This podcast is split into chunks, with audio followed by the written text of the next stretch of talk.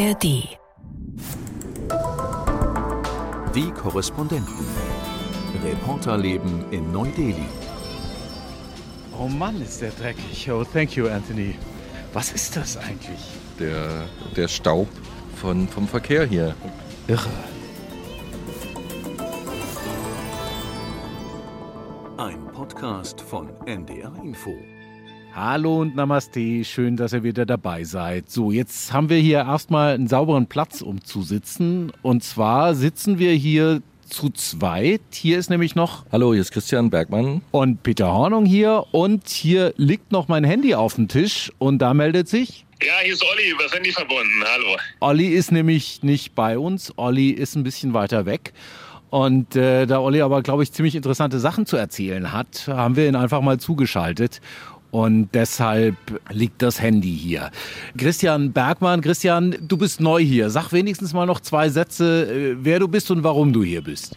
Ich bin im Mai hier vertretener Korrespondent und äh, eigentlich arbeite ich bei Fakt für das Magazin und äh, arbeite als Redakteur und Autor und mache eigentlich eher so investigative Sachen, aber ja, jetzt hat mich ein bisschen das Fernweh gepackt und für den Monat Mai bin ich dann hier. Ganz kurz dazu, warum wir hier gerade putzen mussten.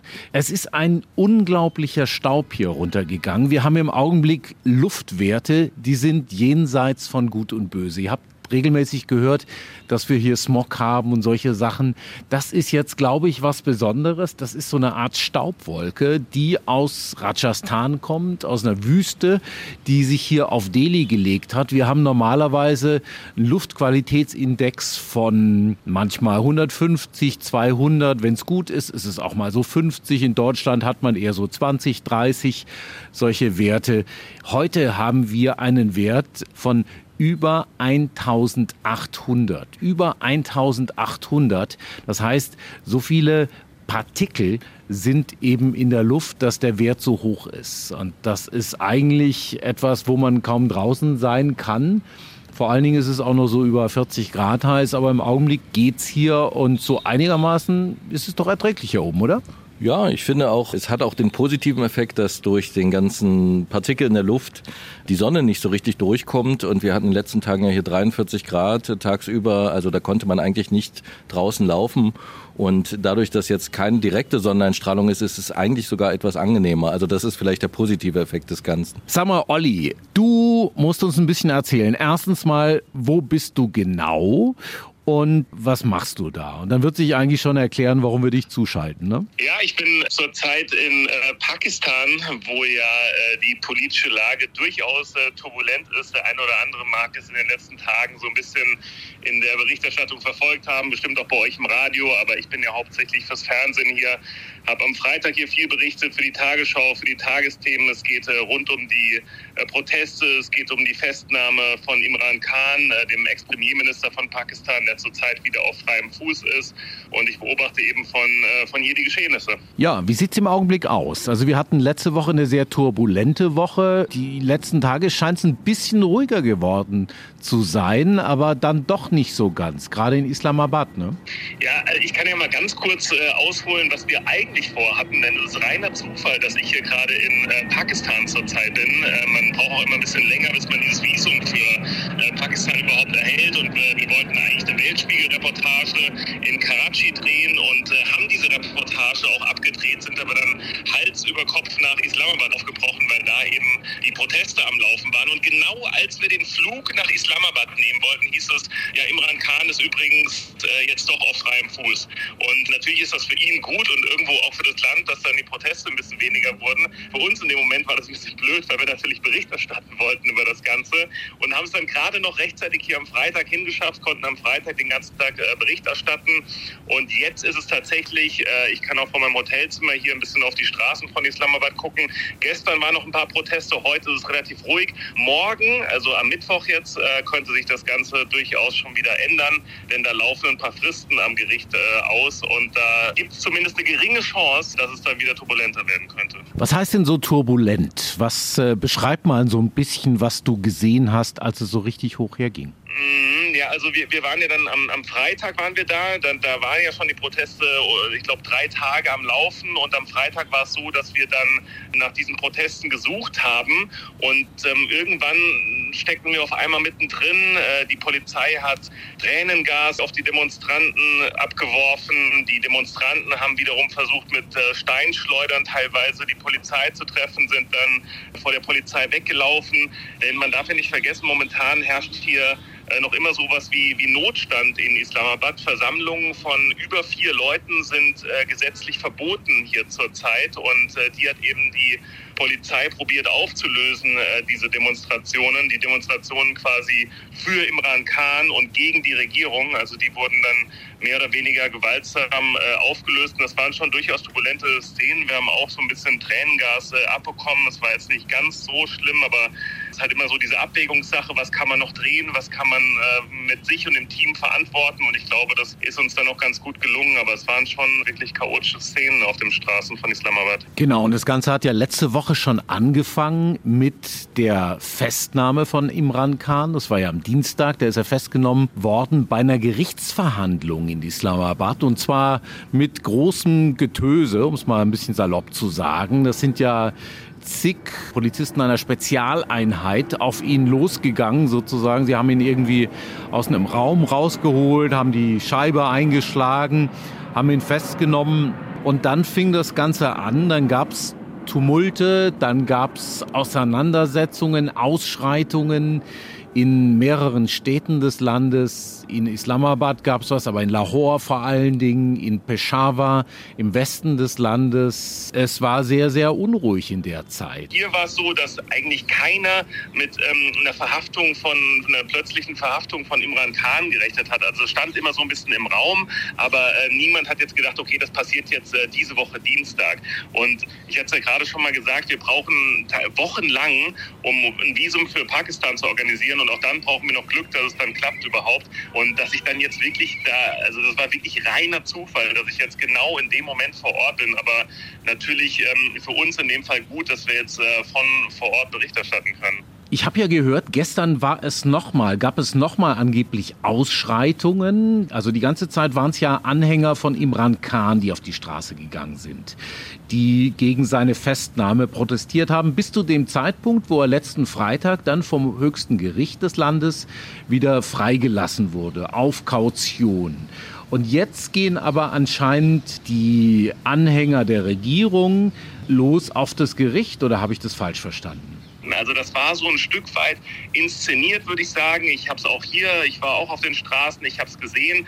Das war ein recht organisierter Protest, würde ich sagen. Der war von der Regierung äh, gewollt, dieser Protest. Ich habe in manchen Agenturmeldungen von einem Sturm auf den Supreme Court gelesen. Also das äh, können wir von vor Ort jetzt äh, so nicht bestätigen. Es war eher eine große Menschenansammlung und äh, sowas würde auch nicht passieren, ohne dass das Militär das genehmigen würde. Also das Militär hat äh, die ganze Sache Sache gewähren lassen. Eigentlich sind ja gerade Versammlungen von über vier Menschen an einem Ort verboten. Und äh, diese Regel wurde aber dann gestern auf einmal ausgesetzt, weil es eben äh, die Regierung so wollte und weil das Militär das mitgemacht hat. Und jetzt muss man schauen in den nächsten Tagen, wie es jetzt hier weitergeht. Denn es ist nicht so ganz klar, welchen Plan das Militär verfolgt. Ich habe so ein bisschen den Eindruck, die sind so ein bisschen hin und her gerissen, weil die waren damals auch nicht glücklich mit Imran Khan, als er an der Macht war. Die sind jetzt aber auch nicht glücklich mit der Regierung, die momentan momentan an der Macht ist. Also es wird sich so ein bisschen jetzt in den nächsten Tagen zeigen, wie es hier weitergeht. Und es ist ganz, ganz, ganz schwer, das jetzt vorher zu sagen im Moment. Pakistan ist ja irgendwie so ein Land, da fallen einem so ein paar Sachen ein vielleicht, aber irgendwie ist es dann doch, wenn man, wenn man in Europa ist, doch relativ fern. Christian, du bist jetzt neu in der Region hier, bist die erste Zeit hier. Was, was verbindest du mit Pakistan eigentlich? Gleich zum einen, dass zum gleich unmittelbar die Arbeit losging, dass man eigentlich gedacht hat, man kommt erstmal an, aber gleich waren Unruhen in Pakistan und das glaube ich, ist auch etwas, was man mit dem Land verbindet, dass es eigentlich eine relative unstabile Lage eigentlich ist, dass man immer wieder hört, dass Attentate gab, dass es ähm, immer wieder das Militär dann putscht. Also das hatte ich vorher so im Hinterkopf auch. Natürlich hat man sich dann später mehr eingelesen und auch mehr und mehr verstanden, dass das Militär da wirklich diese, diese überragende Rolle hat, weil es auch immer im Konflikt mit Indien gesehen werden muss, dass das Militär natürlich auch sehr stark ist und sozusagen die Abwehr gegen, gegen den großen Gegner Indien ja immer eine ganz große Rolle in Pakistan spielt. Und dass dieses Land dann dadurch auch vielleicht in etwas extremer ist oder etwas äh, militaristischer oder wie immer man es bezeichnen will, das ist, glaube ich, so ein Kennzeichen, was immer wieder auftaucht oder was sich immer wieder in Pakistan einstellt. Ja, ich glaube, das ist es auch. Das prägt Pakistan tatsächlich, das Militär. Wir haben im Augenblick haben wir drei Machtzentren. Das eine ist eben tatsächlich das Militär. Das können wir ganz schwer einschätzen die haben sich jetzt gerade die letzten Wochen doch ziemlich zurückgehalten.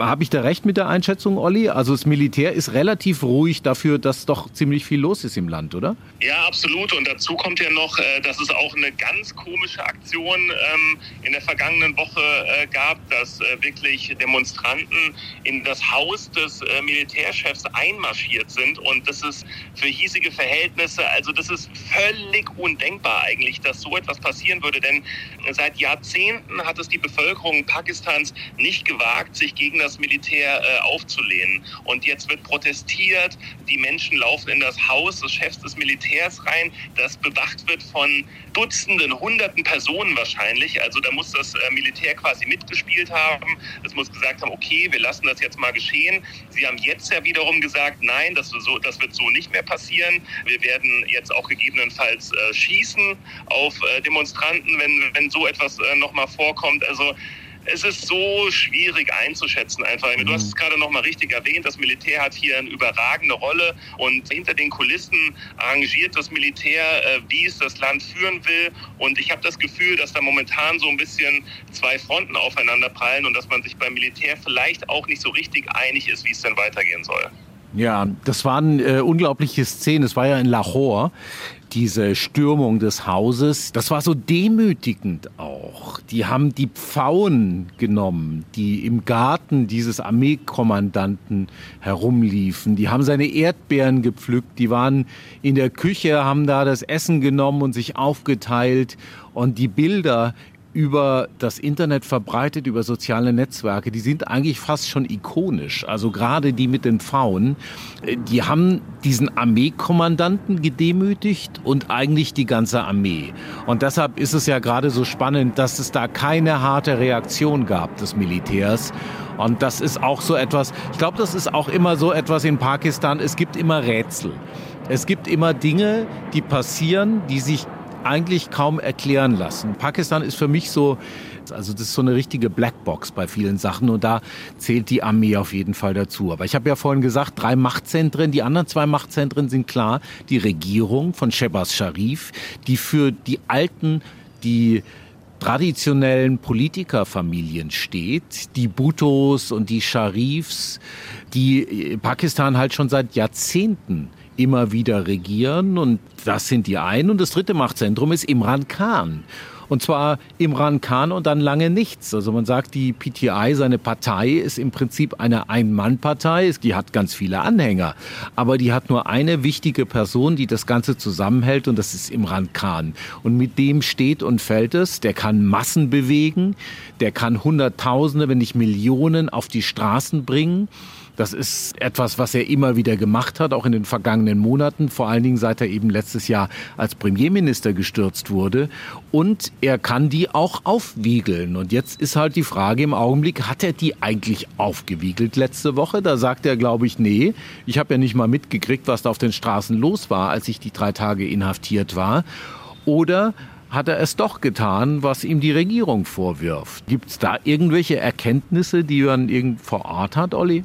Naja, also ich sag mal so, es, ist, es scheint recht sicher, dass das Ganze ja schon im Sinn äh, von Imran Khan war. Äh, er hat ja auch zuvor, vor dieser Verhaftung, schon ein Video aufgenommen. Das hat ja schon gezeigt, dass er mit dieser Verhaftung irgendwann mal gerechnet hat. Und in diesem Video hat er ja auch dazu aufgerufen, seine Anhänger zu demonstrieren. Ähm, da hat er jetzt nicht dazu aufgerufen, gewaltsam zu demonstrieren, sondern einfach auf die Straßen zu gehen. Aber ich glaube jetzt, dass es ähm, durchaus schon in seinem Sinn war, dass er die Massen da mobilisiert hat. Und von daher ist es halt umso spannender, wie es jetzt hier in den kommenden Tagen weitergeht. Ich habe es ja am Anfang schon mal angesprochen, dass äh, morgen noch mal eine Frist äh, abläuft und das ist die Frist, ähm, in der es um die Fälle geht nach dem 9. Mai. Also dass ihm ja vorgeworfen wird, dass er die Menschen aufgeheizt hat, zu diesen Demonstrationen zu gehen. Und dann schauen viele Menschen hier drauf, was jetzt hier am 17. Äh, Mai in Pakistan passieren wird. Ja, und die grundsätzliche Frage ist ja, was, was sind das für Verfahren gegen ihn? Das, da geht es um Korruption, da geht es um Geldwäsche,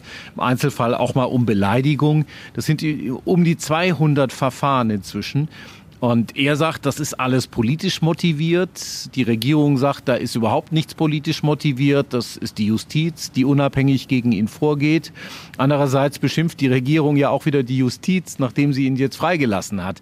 Man gewinnt schon sehr den Eindruck, dass es keine unabhängige Gewalt ist, die Justiz in Pakistan, sondern dass es entweder die Regierung ist, die tatsächlich Einfluss ausübt auf Gerichte oder Imran Khan, wenn er einzelnen Richtern, und so wird behauptet, sei es mit dem höchsten Gericht, besonders nahe steht. Ne? Ja, absolut, absolut. Und der ganz klare Verlierer in dieser ganzen Nummer ist das Land äh, Pakistan und die Bevölkerung. Denn man darf ja nicht vergessen, dass dieses Land hier vor riesigen Problemen steht, also vor allen Dingen finanzieller Natur. Pakistan steckt in einer extremen Wirtschaftskrise. Sie haben über 70 Milliarden US-Dollar Schulden, müssen mehrere Milliarden in den nächsten Jahren zurückzahlen zahlen. Und der Internationale Währungsfonds, der ja oft dann Rettungspakete in solchen Situationen schnürt, hat schon gesagt, wir können uns das momentan kaum vorstellen, da nochmal zu helfen aufgrund der instabilen politischen Situation. Und äh, wir sehen auch nicht den Willen des Landes, echte Reformen anzustoßen. Und jetzt baut man so ein bisschen auf die in Anführungszeichen befreundeten Staaten. Das sind zum Beispiel China und äh, Saudi-Arabien, bei denen äh, Pakistan auch schon immens verschuldet ist, dass diese Staaten eben Pakistan nochmal helfen. Aber sollten diese Staaten auch auch sagen, nee, wir, wir sind jetzt dazu nicht bereit und sollte auch der internationale Währungsfonds dazu nicht bereit sein, dann droht Pakistan tatsächlich innerhalb von ungefähr einem Monat der Staatsbankrott. Und äh, man merkt das schon jetzt hier, was das für Auswirkungen hat. Wir drehen zum Beispiel heute mit einer Familie, die sich keine ähm, Herzmedikamente mehr leisten kann. Und es gibt auch teilweise gar keine Herzmedikamente mehr, die aus dem Ausland äh, importiert werden können, weil das Land keine US-Dollar mehr äh, hat in seiner Kasse.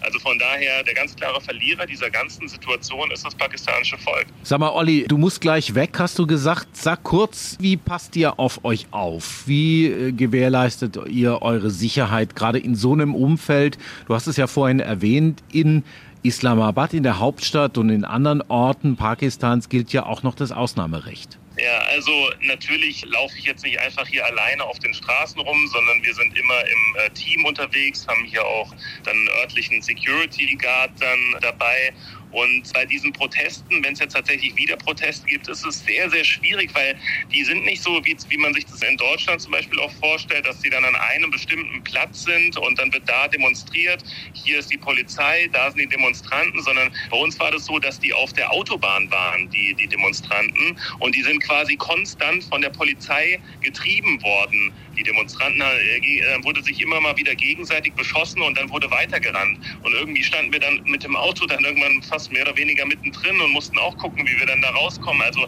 das ist eine super, super undurchsichtige Lage. Wir versuchen uns so, so gut wie es geht, ähm, äh, so am Rand von diesen Protesten zu halten. Wir gucken natürlich vorher, ähm, äh, wo wir an dem Tag hin können. Wir bekommen teilweise Sicherheitsbriefings auch. Und äh, aber natürlich, das weißt du selber, das wisst ihr beide, gibt es nie diesen 100%igen Schutz. Dann passt auf euch auf und dann verabschieden wir dich mal und reden hier mal zu zweit noch ein bisschen weiter, ja? Bis dann, Olli. Viel Spaß euch noch und liebe Grüße aus Pakistan. Tschüss. Danke, ciao.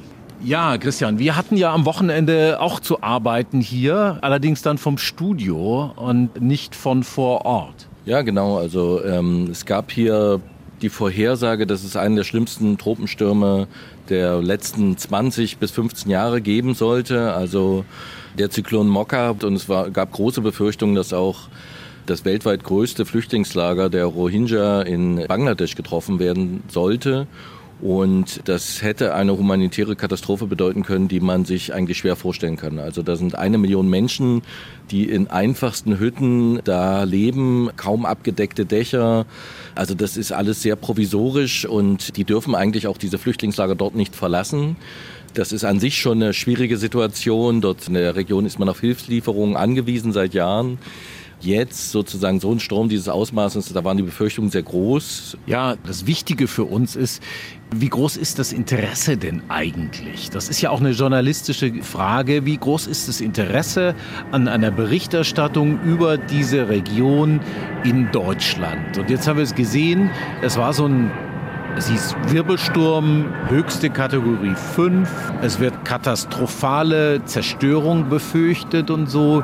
Was hast du erlebt von Seiten der deutschen Redaktion? Wie groß war das Interesse in dem Fall? Weil wir sehen das häufig eben, wenn nicht die Superlative da sind, ja, in dem Fall waren die da, dann ist es ganz schwierig, auch solche Geschichten in den deutschen Medien, also in dem Fall natürlich in Tagesschau und Tagesthemen unterzubringen. Das sehe ich auch so. Im Endeffekt ist es wahrscheinlich auch, weil wir hier zwei Superlative hatten, nämlich den schwersten Wirbelsturm seit 20 Jahren, der prognostiziert wurde, und das weltweit größte Flüchtlingslager. Dadurch gab es Interesse, aber auch überschaubares Interesse, muss man sagen. Das ist sicherlich auch ein bisschen die Krux. Man muss halt mit solchen Superlativen buchern, um gesehen und gehört zu werden. Wenn man sich aber mal anschaut, was da auf dem Spiel stand eigentlich, also nicht nur tausende Menschenleben, sondern auch einfach die pure Existenz von einer Million Flüchtlingen, wie die dann reorganisiert werden soll, das wäre ja völlig unvorstellbar, wäre der Zyklon jetzt genau auf dieses Flüchtlingslager getroffen.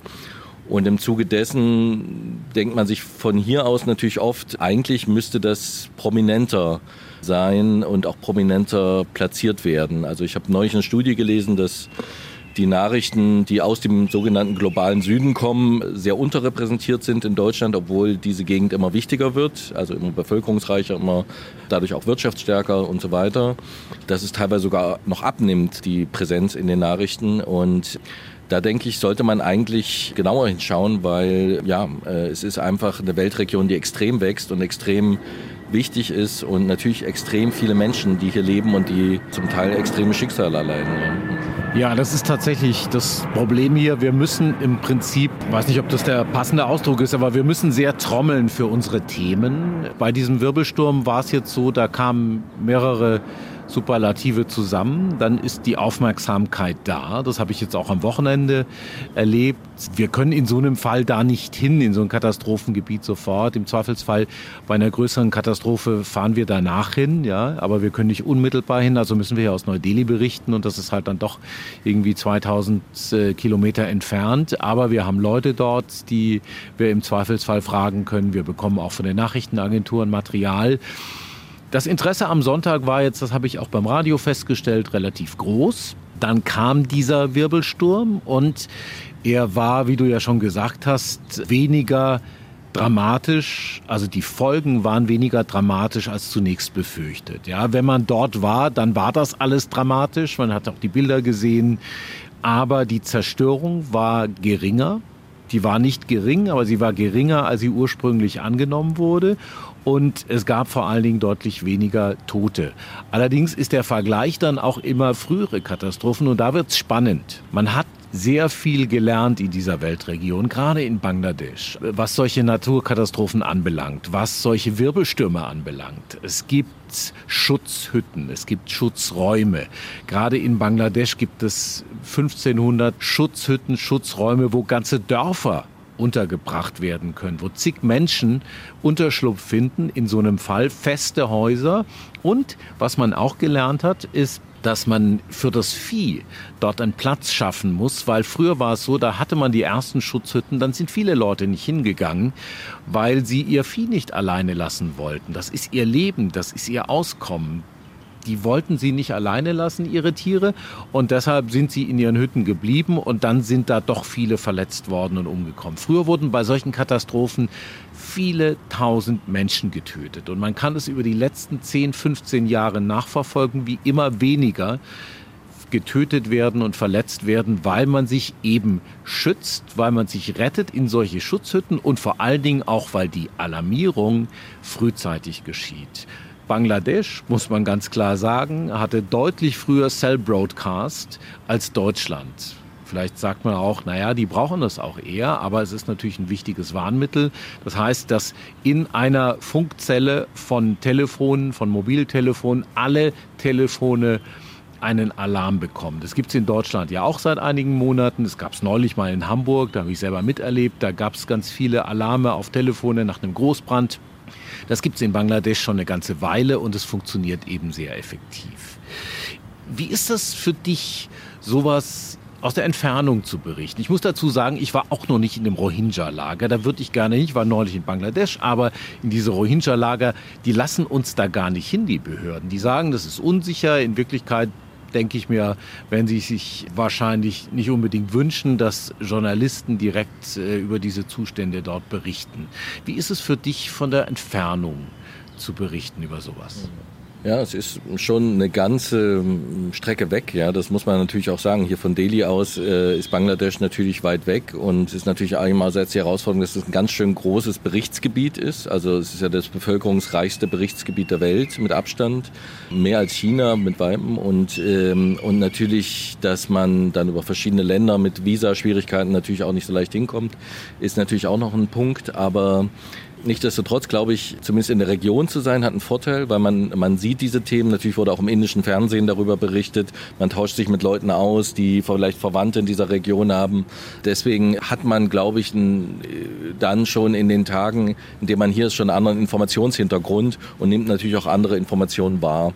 Nichtsdestotrotz ist es natürlich das Dilemma, dass man nicht vor Ort selber sein kann und immer natürlich wie mit angezogener Handbremse, sage ich jetzt mal innerlich, so berichten kann, weil man natürlich immer auf Informationen, Bilder äh, von den anderen Anbietern, Reuters, AFP, AP angewiesen ist. Also wir übernehmen dann sozusagen die Bildstrecken, die dann einlaufen in internationalen Newsfeeds sozusagen und das ist Teil der Arbeit, aber es ist irgendwie, ähm, ja, man ist nicht ganz befriedigend, weil man natürlich immer gerne vor Ort berichten möchte und auch äh, einfach da sein möchte und auch gewisse Dinge überprüfen möchte, weil man ja immer sich auch ein bisschen abhängig macht von, von Bildern und Informationen, die man von dort bekommt.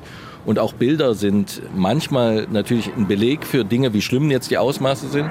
Auf der anderen Seite können sie natürlich auch in der Auswahl verzerren. Man sieht ein Bild äh, von fliehenden Menschen und ist das jetzt nur eine Momentaufnahme, ist das nur ein kleiner Ausschnitt? Das ist halt die Schwierigkeit an der ganzen Sache, das richtig einzuordnen und aus der Distanz richtig einzuordnen. Nichtsdestotrotz ist man, glaube ich, hier wesentlich näher als von Leipzig oder Hamburg aus sowas zu berichten. Ja. Ja, genau. Das ist so immer unser Spannungsfeld. Sehr wichtig für uns ist es, vor Ort zu sein, wohin zu gehen, zu sehen, zu hören, zu riechen, mit Menschen zu sprechen, Eindrücke aufzunehmen und selber Dinge zu überprüfen. Aber es geht halt in so einem Berichtsgebiet nicht die ganze Zeit. Man kann nicht überall hin, man kann nicht überall gleichzeitig sein, man kommt auch nicht überall hin, weil man kein Visum bekommt. Und deshalb ist es immer so zwischen, man ist direkt dort und man ist hier am Schreibtisch in Delhi und arbeitet vom Studio aus und man muss irgendwie einen Weg finden, um dann doch guten Gewissens über so ein Land berichten zu können wie Bangladesch. Ja, wir haben schon ziemlich lange geredet. Ich soll noch schöne Grüße ausrichten von Charlie, von Charlotte. Die ist nämlich heute gerade aus Bhutan zurückgekommen. Da war die ein paar Tage privat, aber sie hat ganz interessante Erkenntnisse gewonnen. Und ich glaube, davon wird sie auch in der nächsten Zeit mal hier im Podcast berichten. Vielleicht nächste Woche schon, wenn sie wieder hier ist. Okay, dann äh, wünsche ich euch allen noch eine schöne Woche und bleibt dem Podcast treu und bis zum nächsten Mal. Und dem schließe ich mich an. Bis dann, ciao. Die Korrespondenten. Reporterleben in Neu-Delhi. Ein Podcast von NDR Info. Hallo, ich bin Arne Schulz, Host von Mission Klima Lösungen für die Krise. In der neuen Folge unseres NDR-Podcasts schauen wir auf Moore. Die meisten sind über die Jahrhunderte trockengelegt worden in Deutschland, aber jetzt sollen sie wieder vernässt werden. Das ist extrem wichtig fürs Klima, weil aus den trockengelegten Böden ganz viele Treibhausgase entweichen. Das Problem, auf einem Großteil der ehemaligen Moorböden wird heute Landwirtschaft betrieben. In Greifswald haben Forscherinnen und Forscher deshalb ein Konzept entwickelt, wie man Moore vernässen kann, ohne dass tausende Landwirte ihre Existenz verlieren. Die Idee, Landwirte könnten Gräser oder Rohrkolben im Moor anbauen und aus denen lassen sich dann Möbel oder Baumaterialien machen. Wie das konkret klappt und was es bräuchte, um die Idee richtig groß zu machen, das erzählen wir in der neuen Folge unseres Podcasts Mission Klima. Zu finden in der ARD Audiothek.